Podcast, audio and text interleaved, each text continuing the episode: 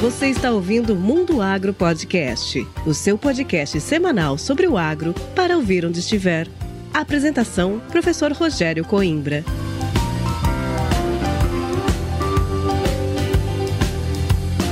Começa agora mais um episódio do Mundo Agro Podcast, o seu podcast semanal sobre o agro para ouvir onde estiver e quando quiser. Esse episódio do Mundo Agro Podcast chega até você com o apoio da Momesso. Momesso, excelência no tratamento de sementes do on-farm ao industrial. No episódio de hoje, eu, professor Rogério Coimbra, converso com o Bruno Pantoja. O Bruno é gerente comercial de agronegócio na VLI Logística. Ele vai nos contar um pouco do funcionamento desse processo logístico de transporte da produção de soja nos corredores de exportação no Brasil e do Brasil para o mundo. Mas antes de começar esse episódio, eu quero te fazer uma pergunta: quais são as semelhanças entre a sinuca e a lavoura? Eu posso te responder que tanto uma quanto a outra precisam de estratégia. Não adianta só confiar no seu taco. É preciso também pensar na próxima jogada de forma inteligente. Para isso, a Agrosol Sementes está lançando neste mês de outubro as suas cultivares de soja para a safra 23-24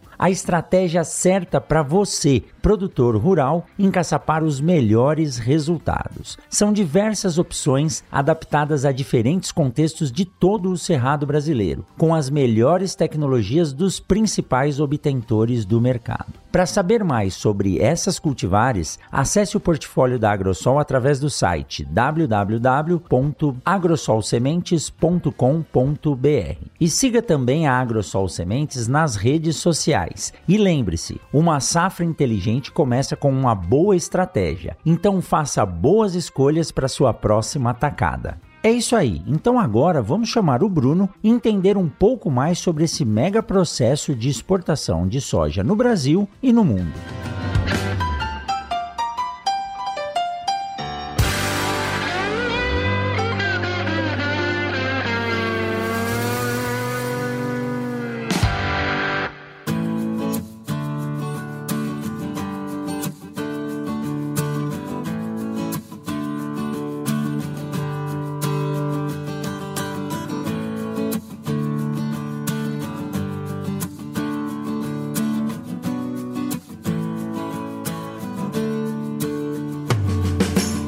Hoje aqui no Mundo Agro Podcast, um assunto que está em pauta agora, né? Nós estamos iniciando a safra 2022-2023 e logo ela vai ter que ser exportada. Eu até brinco, né, Bruno, que a exportação ela não tem fase mais, ela é constante. A produção cada vez maior faz com que a exportação vire aí praticamente o ano. Mas eu estou conversando com o Bruno Pantoja. Seja muito bem-vindo, viu, Bruno, ao Mundo Agro Podcast. Ele é gerente comercial de agronegócio na VLI vai contar para a gente um pouquinho como que funciona essa questão aí de escoamento e principalmente exportação da safra. Seja bem-vindo, Bruno. Boa, obrigado, Rogério. É um prazer estar aqui com você hoje e ter a oportunidade de falar um pouquinho aí sobre a logística do agronegócio brasileiro. É isso aí. E Bruno, a gente sabe, né, que se falar em armazenamento e transporte dessas commodities que nós produzimos e somos hoje praticamente o maior produtor, né? Soja, milho, algodão, café, cana, açúcar e muitas outras coisas, nós estamos devidamente na mão do processo de escoamento e movimentação. E o Brasil ainda vem apanhando um pouco em termos de estratégias para esse processo. E você aí com a sua experiência, mais de 11 anos aí nesse processo, vai contar para a gente um pouco de como é e o que, que o produtor pode esperar em termos desse processo de exportação. Mas antes de começar, Bruno, para que todos conheçam você e como você chegou nesse processo, conta um pouco da sua história, né? Como que você chegou aí nessa área comercial, trabalhando em uma empresa de logística, né? Mexendo com essas commodities ligadas ao agronegócio, que é a roda que movimenta esse nosso Brasil. Bacana, eu vou me apresentar aqui brevemente e falar um pouquinho também sobre a VLI. Eu estou há 11 anos na VLI, há 11 anos nesse mundo da logística. Como você falou aí no Brasil, a gente ainda tem bastante carência em termos de infraestrutura, mas a coisa tem avançado bem nos últimos anos, né? Assim, ainda temos muito o que fazer, isso é o que nos motiva aqui, mas temos construído um caminho muito bacana até aqui também. Eu entrei na VLI no ano da fundação da VLI. A VLI ela veio de um spin-off da Vale.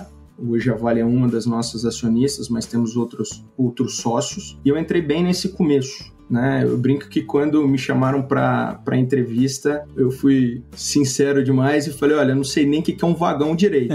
e acaba que é normal isso, porque é um negócio muito específico, né? Quando a gente fala ali de ferrovia, de porto, de terminal, é algo muito específico. Então, entrei sem conhecimento técnico nenhum, mas com muita vontade. E aí, ao longo dos anos, fui, fui aprendendo, fui me desenvolvendo. Esse setor é uma grande escola. Eu acho que o lance, né, a questão da gente ainda ter muito o que fazer, né, mato alto, isso motiva. Então, ao longo desses anos, fui passando por várias transformações, fui acompanhando e fazendo parte de várias transformações aí, bastante investimento em infraestrutura, não só por parte da VLI, mas no Brasil como um todo com certeza a gente tem um cenário muito diferente em relação ao que, ao que eu peguei há 11 anos atrás. E, de novo, com certeza a gente tem muito ainda pela frente. Então, hoje eu sou gerente comercial do segmento de agronegócios da VLI. É um segmento que contempla a movimentação basicamente de soja, milho e farelo. Tá? E a VLI, falando rapidamente aqui, é uma empresa de logística. Nós atuamos através da integração multimodal, conectando portos, ferrovias, terminais. É uma empresa que está presente em mais de 250 municípios, 11 estados do Brasil, né? E, e é uma empresa que exerce um papel importante na cadeia logística do agronegócio brasileiro. É, hoje, pouco mais de 15% da soja e do milho exportados pelo Brasil utilizam algum dos nossos sistemas. Legal. E Bruno, a sua formação é em administração, né? Isso. E quando a gente faz eh, administração, que eu acho que é um curso que deveria constar em todos os cursos de graduação, né? Na maioria das vezes a gente não pensa em trabalhar diretamente com o agronegócio, mas hoje o agro é uma cadeia que tem empregado muita gente e eu posso te dizer do lado de cá, como professor, como pesquisador, mas mais como formador de recursos humanos, com as boas parcerias que nós temos aí com a iniciativa pública e privada, está difícil conseguir gerar profissionais para colocar no mercado de trabalho. Principalmente o engenheiro agrônomo, que é o nosso foco aqui, a gente não vai dar conta de colocar um número de profissionais necessários no mercado. E como foi para você? Só para a gente trazer um pouquinho para nossa conversa. Quando você estava estudando, você pensava em trabalhar com um volume tão grande assim de matéria-prima que é o que você trabalha hoje? Não, não fazia a menor ideia. Inclusive, quando eu me formei em administração, acho que alguns formados em administração aí podem se identificar com o que eu vou dizer aqui, mas a administração acaba sendo um pouco superficial. Você aprende um pouquinho de tudo, mas não vai a fundo em nada, né? Eu, pelo menos, me senti assim no final do curso e com uma dúvida ali, por que, que eu vou fazer da vida, o que, que eu vou trabalhar. Meus pais têm empresa, mas confesso que não era minha vontade, né, seguir esse caminho lá quando eu me formei e acabei caindo no mundo da logística. Dentro da VLI, durante oito anos, eu atendia o segmento de siderurgia, construção, mineração, indústria, de forma geral. E eu ia acompanhando ali o agro e com uma vontade muito grande de fazer parte daquilo, porque a gente via ano após ano, o agro, né, safras recorde, o Brasil se desenvolvendo cada vez mais, né, o agro sendo aí o protagonista do crescimento do nosso PIB. Então, é, eu já tinha há alguns anos muita vontade de fazer parte disso. E aí, há pouco mais de dois anos, eu vim fazer parte aqui do time do agronegócio da VLI e comecei a me aprofundar mais, e bastante a campo, enfim. E de fato começar a fazer parte disso. E como você falou, são volumes muito grandes. De fato, lá atrás eu não fazia a menor ideia de que poderia estar aqui hoje fazendo parte desse negócio. E aí a gente agora, como você falou, começo da safra 22-23, mais um ano com expectativa de safra recorde, de crescimento de área plantada, de produtividade. Então, assim, nós aqui na Velhice estamos bastante animados aí para esse ano que é o que tudo indica vai ser um ano que promete. E você vê que você tocou bem no assunto que eu ia tocar agora, esse aumento da expectativa de produção e produtividade, a área de soja saiu aí de 41 para expectativa 42.3, podendo chegar a 43 milhões de hectares. Somente a produção de soja chegando nos 150 milhões de toneladas, se eu não me engano. Eu não sou muito bom nesses números. Eu sei que são gigantescos e a safra brasileira aí total de grãos estourando também. E aí, Bruno, a gente precisa movimentar isso. E eu tenho rodado esse Brasilzão passado por estradas de terra que na verdade estão na ver... um verdadeiro talco. E aí você fala como que esse produtor vai tirar isso daqui e colocar lá dentro da China né? Porque são várias etapas até a gente conseguir colocar a matéria-prima commodity no local aonde ela vai cumprir a sua função lá, que é ser transformada em ração, farelo e assim por diante, né? Bom seria se nós pudéssemos transportar já todo o produto manufaturado, mas não é assim que funciona. Então, como que é esse fluxo? Vamos falar agora da sua escala. Como que é esse fluxo para exportação de soja, de milho, mas vamos tentar focar na soja aqui, que é o que gera maior volume no Brasil. Como que se dá esse processo, né? Desde a saída lá da propriedade rural até chegar no destino final, seja Europa, seja Ásia, ou onde a gente precisa levar essa soja, esse farelo, essa matéria-prima. Bacana, é. Como você comentou, seguindo os números da Conab aí para 2023, a gente tem uma expectativa aí de uma safra de soja perto de 150 milhões de toneladas. Desse número, nós estamos falando em 93 milhões de toneladas para exportação. Quando a gente olha o milho, 125 milhões de toneladas de produção é, esperada com 45 milhões de toneladas de exportação. Então são números gigantescos, né? E com certeza é um grande desafio para a logística acompanhar esse aumento ano após ano. Quando a gente fala em infraestrutura logística, a gente tem crescimento orgânico ali, no, trabalhando eficiência e outros gatilhos, mas quando você fala em construção, implementação de uma nova estrutura que vai dar um ganho, um salto de capacidade, isso acontece um ano, daí três, quatro, cinco anos depois acontece um outro salto. Então a gente não tem ali a logística de forma geral acompanhando ano a ano o crescimento da safra e isso faz com que a gente tenha que quebrar a cabeça cada vez mais em trabalhar eficiência para conseguir dar conta do recado. Aqui na VLI, nós temos três grandes corredores de exportação. Um é o corredor norte, eu vou detalhar melhor na sequência, mas de forma geral, um é o corredor norte, que é, as exportações acontecem através de São Luís, no Maranhão. É o outro corredor é o corredor sudeste, as exportações acontecem através de Santos. E o outro é o corredor leste, onde as exportações acontecem através de Vitória. Então são três grandes corredores de exportação na VLI. Então, falando do corredor norte, é um corredor onde a VRI possui três terminais integradores. Dois no Tocantins, sendo um em Porto Nacional e um em Palmeirante, e um no Maranhão, terminal de Porto Franco, que inclusive entrou em operação esse ano, no começo desse ano, reforçando aí a nossa estratégia de crescimento, de investimento e de crescimento no Arco Norte. Esses três terminais que eu comentei, eles captam soja e milho do Tocantins, Maranhão, Mato Grosso, Pará e Bahia. Essas cargas elas são captadas nesses terminais integradores, né? Voltando um pouquinho, você tem lá os, os produtores das fazendas, né? Dos armazéns, essa soja, esse milho, ele é transportado de caminhão até os terminais integradores da VLI. A gente até, a VLI tem também uma iniciativa eh, de gestão de transporte rodoviário, tentando cada vez abranger mais aí todos os elos da cadeia. Né? Então a gente tem uma, uma startup hoje que é o Trato, que faz essa gestão do transporte rodoviário. Nós estamos no primeiro ano do Trato, ainda ajustando aí os ponteiros para tentar capturar cada vez mais carga também no rodoviário. Mas então você tem essa primeira etapa. Depois essa carga ela entra nos terminais integradores da VLI, os caminhões são descarregados, nós armazenamos esse volume lá e na sequência, posteriormente, esses volumes são transportados através da FNS, Ferrovia Norte-Sul, Tramo Norte, que é uma concessão da VLI, e também passam pela Estrada de Ferro Carajás, que é uma concessão da Vale, com a qual a gente tem um contrato de longo prazo para utilização, né, para tomar capacidade. Então, essa carga é transportada na ferrovia até São Luís, por onde é exportada utilizando dois terminais portuários o TPSL, Terminal Portuário de São Luís, que é um terminal operado pela VLI, e o Tegran, que é um terminal que fica um pouco ao lado, que é um consórcio de algumas tradings. Então, o corredor norte, como eu comentei, é o corredor de exportação mais relevante hoje da VLI, aproximadamente 50% do nosso volume total, e é um corredor onde a gente tem conseguido aumentar a participação ano após ano. Ao longo desses últimos anos, a VLI fez uma série de investimentos e agora, é, como eu falei, buscando trabalhar ali os ativos que a gente já tem da melhor maneira, extraindo mais eficiência.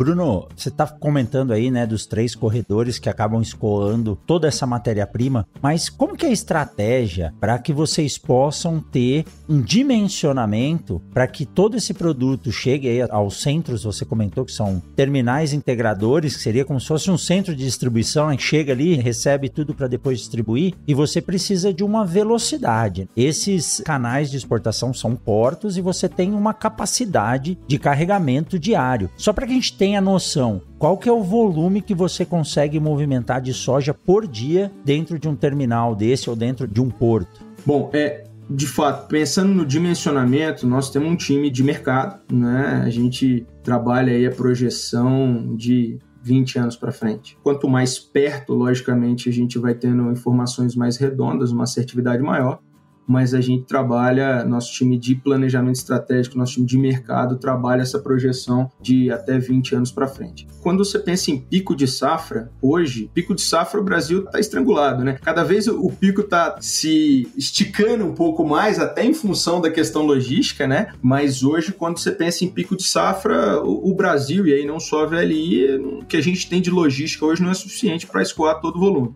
Mas fazendo a análise do todo, do ano inteiro, a gente busca se preparar em termos de investimentos, em termos de aumento de eficiências dos nossos sistemas, índices de manutenção, para que a gente consiga capturar a maior parte desse volume.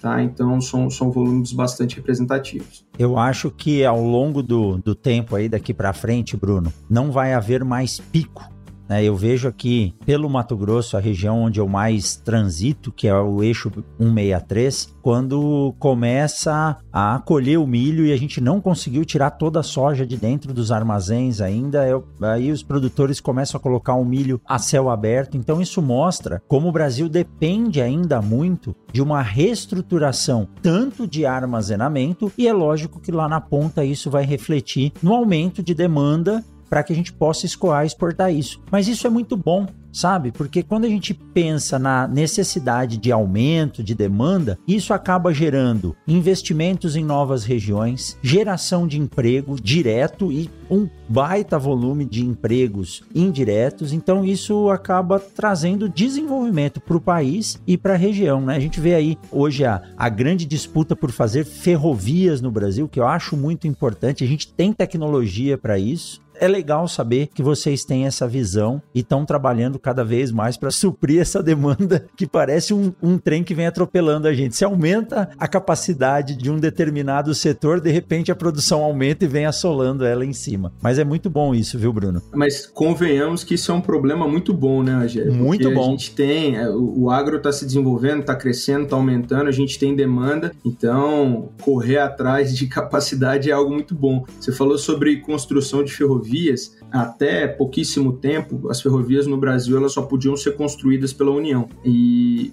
recentemente a gente teve uma mudança aí no marco regulatório e hoje é possível que empresas privadas construam ferrovias. Isso é bastante recente. É, tem alguns pedidos de autorização de construção de ferrovia que foram realizados agora depois dessa mudança. A VLI ela tem alguns trechos né, que estão sendo avaliados. Nós temos aí hoje cinco pedidos de autorização protocolados. Então isso é muito bacana, porque você desburocratiza um pouco a coisa, né? Você dá liberdade para a iniciativa privada buscar, entendendo que existe demanda, que existe negócio sustentável e por aí vai. É, construir essa capacidade para desengargalar esse, esse escoamento aí do agronegócio brasileiro. Muito bom, é isso mesmo. E tem que ter essa participação, né? O, o governo ele tem que focar na gestão do que ele tem que fazer e tem que abrir a parceria, né? Não é simplesmente passar para iniciativa privada, mas a iniciativa privada tem essa demanda. Se nós formos esperar somente os órgãos governamentais tomarem essa decisão, a evolução do país vai ficando para trás. Muito importante isso, viu, Bruno? Bruno, e em relação aos destinos, para onde vai principalmente a soja que vocês exportam, né? Que o Brasil exporta. A gente sabe que o principal destino é a China, mas é só esse? Quando a gente pensa em soja, majoritariamente China, tá? É, o grosso mesmo da, da exportação brasileira vai para a China.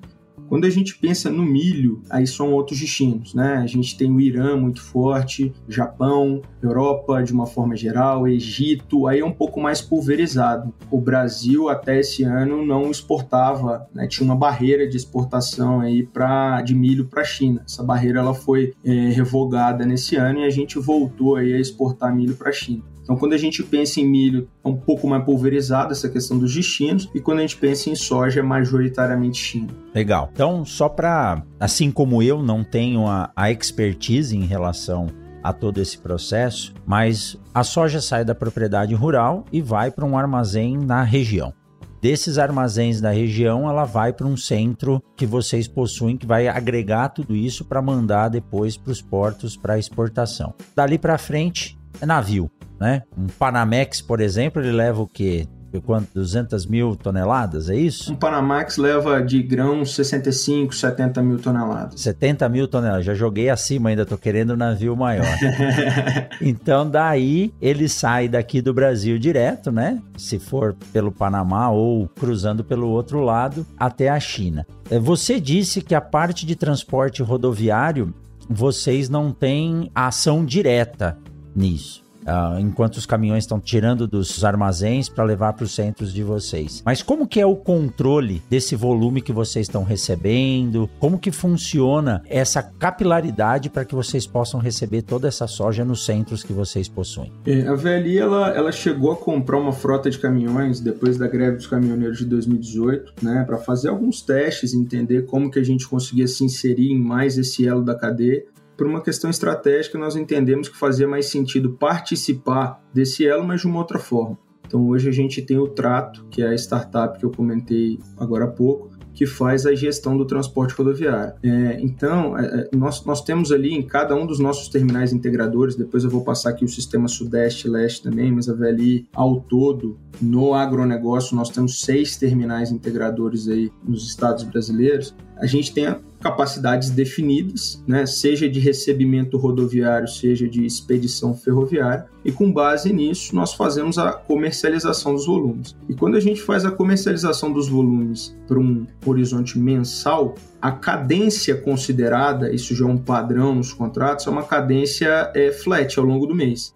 Então cada cliente sabe quantos caminhões por dia ele pode enviar para cada um dos nossos terminais dado o contrato que ele tem conosco para aquele mês, para aquele ano, enfim. Então, é, nós temos um time, eu trabalho especificamente na área de vendas, nós temos um time de pós-vendas que faz, que acompanha essa gestão, faz essa gestão no dia a dia com a área de logística dos nossos clientes, com a nossa área de planejamento interna, com a nossa área de terminais, né? Então, é, existe todo um combinado e depois um acompanhamento da execução para garantir que aqueles volumes que foram fechados ali sejam executados da melhor forma possível.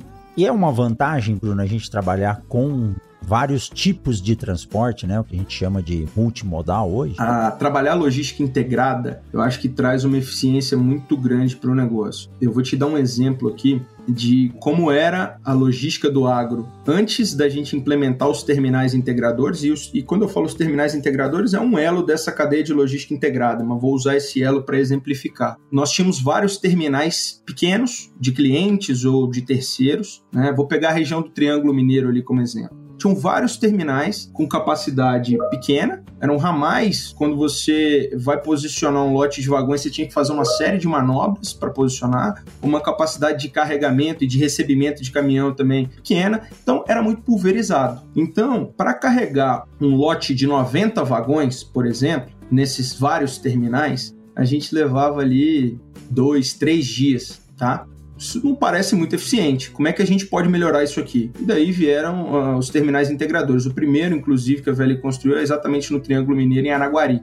São terminais com grande capacidade, terminais com pera ferroviária, né, onde o trem entra, passa pelo ponto de carregamento, sai, não tem que fazer uma série de manobras com o trem dentro do terminal, com uma capacidade de carregamento é, muito superior e onde a gente integrou essas cargas que ficavam ali pulverizadas, picadinhas em vários terminais e nós concentramos ali. Então, de três dias de carregamento, num trem de 90 vagões, eu passei para quatro horas. Então, esse é um exemplo que eu gosto de dar, um exemplo emblemático, né? Tem vários outros aí que podem atestar a eficiência do modelo integrado de logística, mas esse é bem emblemático, esse eu acho que marca, né? É, é importante ver e ouvir isso, porque quando a gente fala em gestão de processos, né, algo que eu estou aprendendo agora, mas eu percebo que a gente tem que ter gestão de processo até na hora de se vestir. Diz que o Mark Zuckerberg usa roupa só de uma cor e eu estou começando a fazer isso, porque você não precisa tomar decisão, tá pronto, né? Mas falando em volumes grandes, assim, você tem caminhões pequenos chegando para um ponto, depois você precisa de caminhões grandes para carregar, de repente você precisa carregar um trem. E se você demorar três dias para fazer isso, você é um problema em escala. Vou trazer um pouco para minha área. Quem já ouve aqui o Mundo Agro Podcast sabe que eu sou do setor de sementes, gosto da área de sementes e eu acabei defendendo muito e deu certo, né? Há 17 anos buscando trabalhar com os CDs, os centros de distribuição, e eu trouxe um exemplo de uma outra empresa para dentro do setor sementeiro. E hoje os centros de distribuição nós temos 11 já na, na BR 163 com essa tecnologia aí que eu tanto defendi. Isso tem ajudado bastante uh, o processo, né? Para que o produtor não, não precise receber a semente na pressa um pouquinho antes de plantar. A gente transporta tudo de forma antecipada para cá. Quando é época de plantio, você tem a entrega final numa distância curta e isso resolve bastante. E eu conheço, passei já por alguns terminais e quando você citou esse terminal na forma de pera, que o trem não precisa parar, não precisa fazer manobra, imagina você ter que ficar engatando e desengatando o vagão. Agora, me diz uma coisa, como que vocês pensaram nessa mudança aí?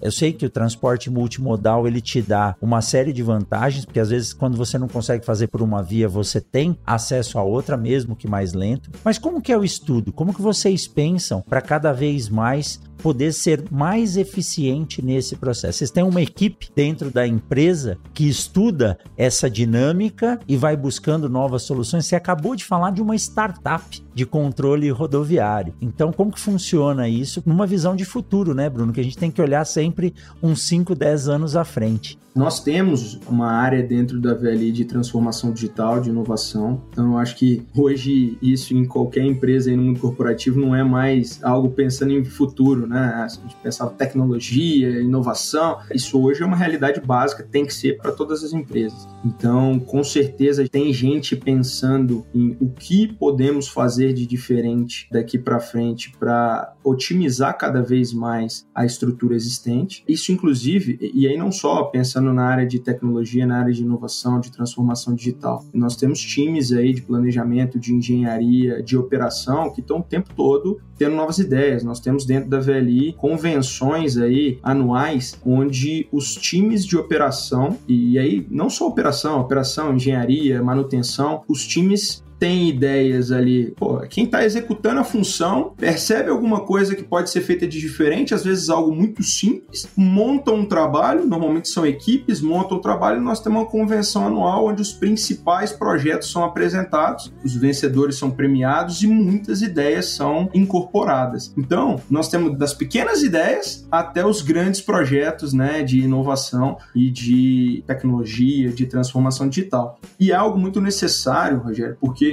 o investimento em infraestrutura, nosso negócio, nós trabalhamos com portos, ferrovias, terminais, é um investimento muito grande, é um capital muito intensivo. A VLI, ao longo dos últimos 11 anos, investiu muito dinheiro em infraestrutura. E a gente entende que hoje o principal trabalho nosso é como utilizar melhor esses ativos. A gente entende que nós não chegamos nem perto do limite dos nossos ativos. Então, o que a gente precisa trabalhar hoje fortemente é a eficiência deles. Então, é através dessas pequenas ideias, é através dos projetos de inovação que a gente vai conseguir fazer isso. É, isso que você tocou é um ponto muito bacana. Eu trabalho dentro da agroindústria com a parte de beneficiamento de sementes e eu descobri a duras penas que, na verdade, quem conhece o processo é literalmente o cara do chão de fábrica. Às vezes a gente está conversando com diretoria, presidência, gerência, buscando ideias, mas quando você passa algumas horas ou alguns dias com quem está na operação propriamente dito, ele tem a solução para você. Na maioria das vezes ele só não é ouvido. Legal essa iniciativa de vocês trazerem essas ideias e muitas vezes isso gera a solução que a gente precisa, né? Não, isso, é, assim, sem dúvida nenhuma, surgem ideias e iniciativas muito importantes e interessantes do chão de fábrica. O que a gente precisa fazer é criar um ambiente propício para que eles nos tragam as ideias, para que eles montem os projetos, né? Porque isso é muito rico. Bacana, Bruno, muito bom isso. A gente tem que dar essa iniciativa mesmo. Mas, ó, retomando aqui, lá no começo, você falou que eram três corredores e você me falou de um só. E os outros dois, como é que funciona? É verdade, a conversa foi rendendo aqui, o papo foi fluindo, eu não passei o, os outros corredores. Bom, então eu comentei lá mais no começo sobre o corredor norte. Nós temos também o corredor sudeste e o corredor leste. Leste e sudeste basicamente representam o corredor sul da VLI. São dois corredores, mas que a gente trata no final das contas como um só. Nós temos ali flexibilidade de jogar com esses dois corredores a depender do momento, de um determinado porto, de um determinado terminal. Tá? Mas o corredor sudeste é um corredor onde as exportações são feitas através de Santos. Nesse corredor, a VLI ela possui um terminal integrador que fica em Uberaba, no Triângulo Mineiro, capta soja ali de Minas Gerais, Goiás, Mato Grosso e são volumes que são transportados através da FCA, que é uma outra concessão da VLI, e eles são transportados através da FCA até Santos. Em Santos, eles são exportados ou através do Tiplan, que é um terminal portuário da VLI, inclusive foi um dos principais investimentos da companhia aí desde a sua criação, a joia da coroa, e, ou então através de terminais próprios dos clientes, né, das tradings. E a outra alternativa é o corredor leste, onde a VLI possui dois terminais integradores, um em Araguari, que eu comentei que foi o, o, primeiro terminal construído pela terminal integrador construído pela VLI, e outro terminal em Pirapora, no noroeste de Minas. Assim como no corredor sudeste, esses terminais eles captam soja basicamente de Minas, Goiás e, e Mato Grosso. E os volumes também são transportados através da FCA, concessão VLI, e posteriormente através da estrada de ferro Vitória Minas, que é uma concessão da Vale, assim como a Carajás, que eu comentei lá no Corredor Norte, onde a gente também tem um contrato de longo prazo para utilização da capacidade. E esse volume transportado no Corredor Leste ele é exportado por Vitória, no Espírito Santo, através do TPD3, Terminal de Produtos Diversos, que é um terminal portuário operado pela VLI lá em Vitória. Que bacana, é uma baita infraestrutura, né? Fico imaginando você aí e os seus colegas nessa coordenação desse volume imenso. Muito bom, Bruno, muito bom.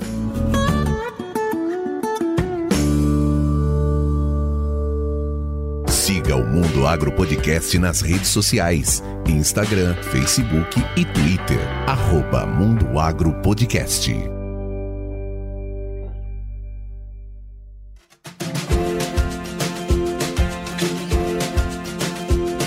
Muito bem, Bruno. Voltando aí desse rápido intervalo, eu queria saber de você agora duas coisas. A primeira delas é a seguinte: todas as vezes, né, nós já comentamos aí, vocês têm um, um, um, grupo de estudos bem forte pensando no futuro, mas o que, que a gente pode observar, o que, que a gente pode pensar em relação aos próximos anos. E vocês internamente, né, como que vocês pensam aí nesse aumento de volume ou a mudança dos padrões de exportação? Eu acredito que a China ainda vai continuar sendo nosso maior cliente. Falo para os meus alunos hoje que não adianta você saber só inglês, tem que estudar um pouco de mandarim, porque daqui a pouco de uma forma ou de outra vai ter que conversar com eles, né? E o que, que vocês veem aí internamente e também em termos de, de mundo na produção e exportação de grãos. Nós temos alguns vizinhos aqui, pegar Paraguai, Argentina, sofreram bastante nesses últimos anos, tanto quanto ao clima, mas também quanto a dificuldades econômicas. A Argentina, a gente sabe que em relação à soja, ela é uma grande exportadora de farelo, ela acaba esmagando muito, né, produzindo muito óleo e deixou de ter essa oferta para o mercado. Aí o Brasil acaba esmagando mais, oferecendo menos grão.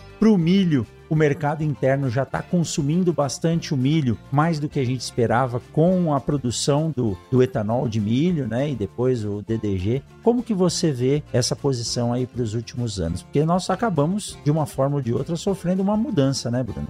É, mas eu acho assim, eh, Rogério, a gente, o Brasil é o maior exportador de soja do mundo, né? O segundo maior exportador de milho do mundo. O Brasil tem um, uma condição climática né, e uma variação de clima ao longo do Brasil que favorece demais isso. Os players do agronegócio, aí não falando de logística, pensando nos produtores, têm investido cada vez mais em tecnologia. Né? Então hoje o Brasil é referência no mundo com relação ao agronegócio. Brasil é o país do futebol, é o país do agro. Hoje o agro é um dos, dos temas que a gente pode falar em pé de igualdade com qualquer um no mundo. Então a tendência. É, o futebol já tá, tá tendo que melhorar um pouquinho, né? eu, eu, eu, tô, eu tô otimista, eu tô otimista agora pra Copa, então quem sabe a gente não retoma isso aí também, né? Mas, então assim, no agro a gente conversa de igual para igual com qualquer país no mundo. Então o Brasil tem cada vez mais aumentado a sua área plantada, aumentado a produtividade do que planta. E em relação à matriz, de fato, a gente tem uma tendência a ter cada vez um consumo maior de milho no mercado interno mas também produzindo cada vez mais. A gente vai precisar, vai continuar tendo volumes representativos para exportação. Né? A gente, você perguntou para frente, falando de um cenário momentâneo, a gente tem essa guerra Rússia-Ucrânia, pode até comentar um pouco mais depois. A Ucrânia é um player importante é, no milho. Então, esse ano a gente sentiu aí um, uma demanda maior para exportação de milho para suprir essa lacuna deixada. Né? Então, por mais que a gente tenha mais consumo interno, a exportação vai continuar forte. E quando você pensa em termos de logística, é, tem muito como rodear, são dois, são dois caminhos. Os dois estão sendo feitos. Um é mais imediato, que é os players de logística trabalharem cada vez mais a questão da eficiência, como eu comentei que a VLI vem fazendo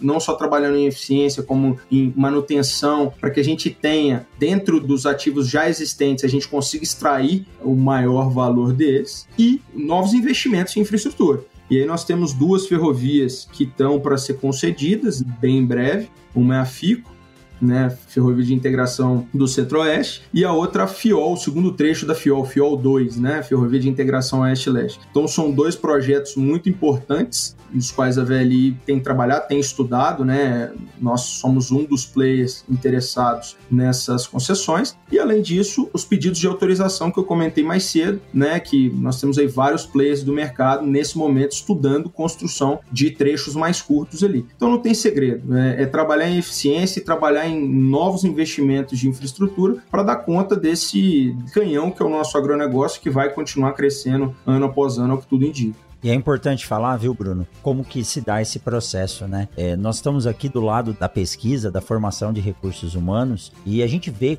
como evoluiu a tecnologia em termos de produção.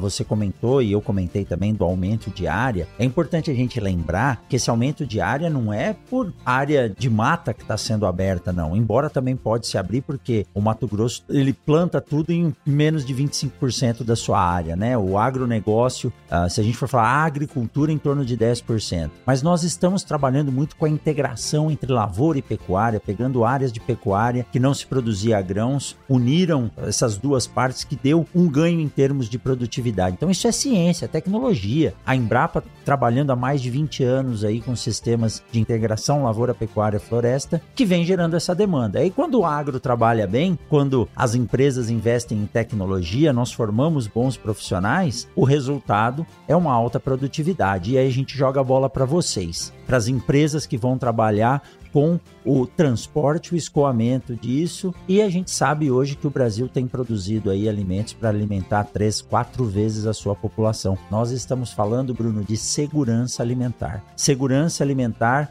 é algo que inibe guerra. Você quer ver um homem bravo é deixar ele com fome. Você quer ver ele irado é deixar a família dele passar fome. E por falar nisso, você tocou bem no assunto, nós estamos passando aí um momento em que o mundo ficou um tanto quanto apreensivo com o fornecimento tanto de alguns produtos, algumas matérias-primas agrícolas, como trigo e milho, em função da guerra entre Rússia e Ucrânia, mas algo que deixou o produtor muito apreensivo, e aí a turma fica brava quando eu falo assim: olha, o agro não para, né? O agro não para, mas o agro pode parar sim, se nós não tivermos a matéria-prima para continuar trabalhando. Então, como que fica essa questão tanto da exportação, porque a Ucrânia fornece muito trigo, muito milho, a Rússia também, e muito fertilizante vem de lá para cá também. O que, que vocês sentiram em função desse momento de guerra com as questões de importação e exportação, tanto de matéria-prima quanto também de fertilizantes? Bom, começar pela exportação aqui pelo milho. Como eu tinha comentado, a Ucrânia hoje é o quarto maior exportador de milho do mundo.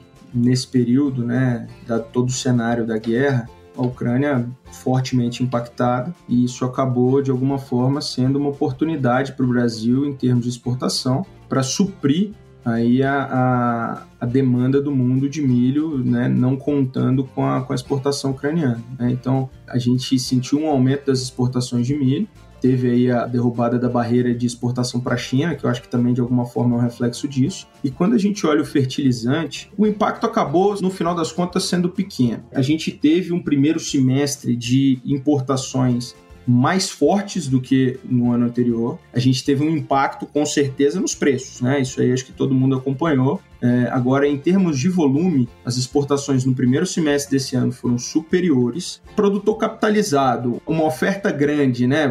As importações aumentaram, acho que muito também em função de um receio de, em algum momento, ter ali algum problema para trazer fertilizante da Rússia, que é um player importantíssimo. Então, trouxemos fertilizante demais, preço lá em cima, produtor capitalizado, produtor começou a segurar a compra. E aí, de alguma forma, as importações no segundo semestre tiveram uma queda. Quando você pega pega o balanço do ano, a tendência é que a importação de fertilizante fique um pouco abaixo de 2021 mas sem nada que indique nenhum impacto aí de redução de, de produção, nem redução de produtividade. Né? Então, ao que tudo indica, né, nosso acompanhamento de mercado aí não liga ainda um sinal amarelo, muito menos um sinal vermelho nesse sentido, não, tá, Rogério? E aí eu acabei falando bastante de soja e milho, comentei pouco sobre fertilizante, vou só ampassando aqui trazer algumas informações, né? A VLI hoje é o maior player logístico de fertilizantes do país. Nós temos aí importações, nós temos três berços dedicados em dois portos, dois berços dedicados no Tiplan, nosso terminal em Santos, para importação de fertilizantes, e um berço dedicado no TPD, terminal de produtos diversos em, Vitória,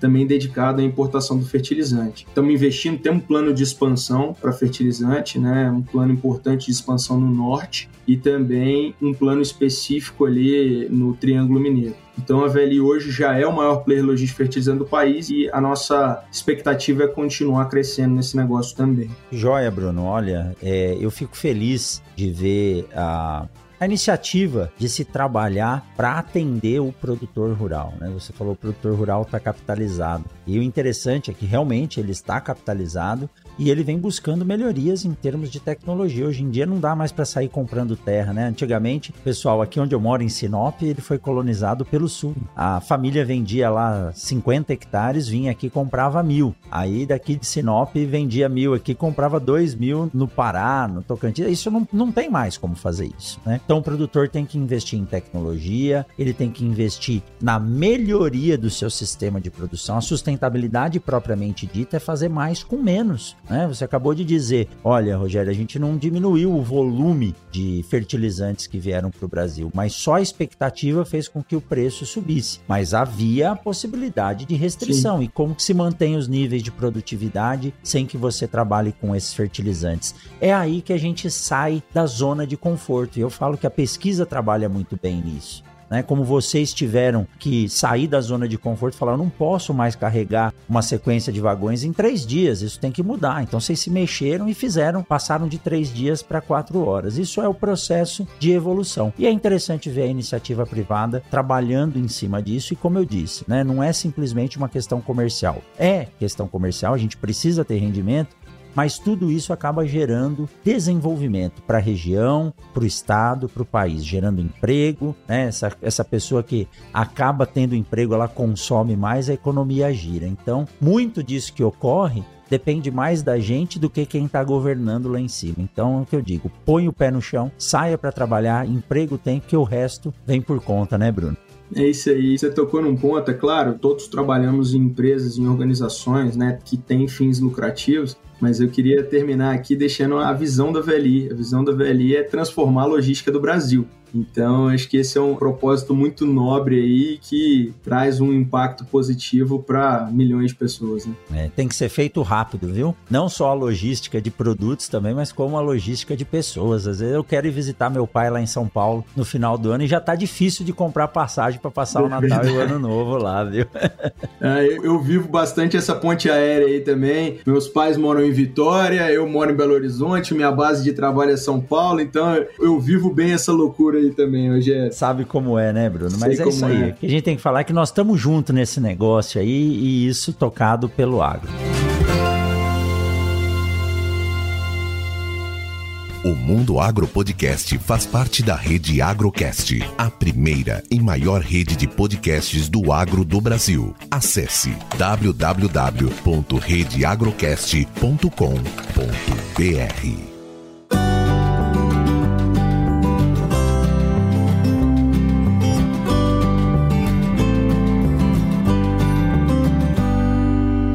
Brunão, que legal, muito bom vocês trazerem essa visão, né, do que é a, a, ponta da exportação. A gente às vezes fica muito ligado à produção, ao transporte interno. É muito interessante ver um trabalho de uma magnitude como essa, que é tirar a matéria-prima de dentro do campo e levar ela lá para o seu consumidor final, na China, Europa, seja ela quem for. Muito obrigado por trazer esses dados, por trazer essa informação e falar um pouco aí do trabalho que vocês fazem, viu, Bruno?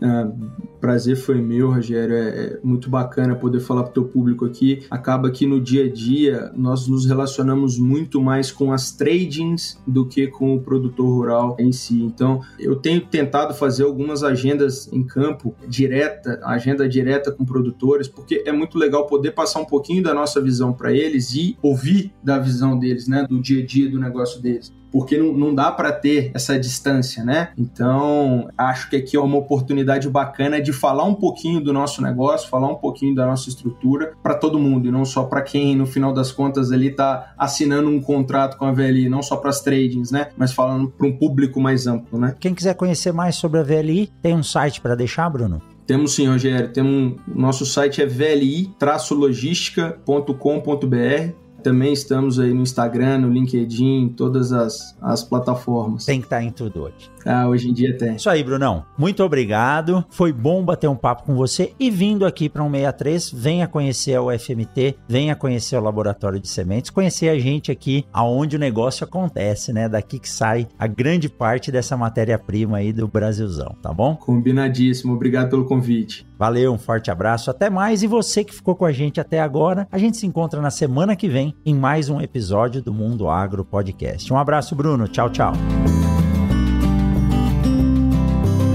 Você acabou de ouvir o Mundo Agro Podcast, o podcast semanal sobre o agro disponível na sua plataforma de áudio preferida. Siga o Mundo Agro Podcast no Spotify ou na Amazon, assine no Apple Podcast e se inscreva no Castbox ou no Google Podcast. E favorite no Deezer, assim você receberá uma notificação a cada novo episódio publicado. Eu sou o professor Rogério Coimbra e encontro você na semana que vem em mais um episódio do Mundo Agro Podcast. Você ouviu o Mundo Agro Podcast. Informações, novidades e muito mais. Mundo Agro Podcast para ouvir onde estiver.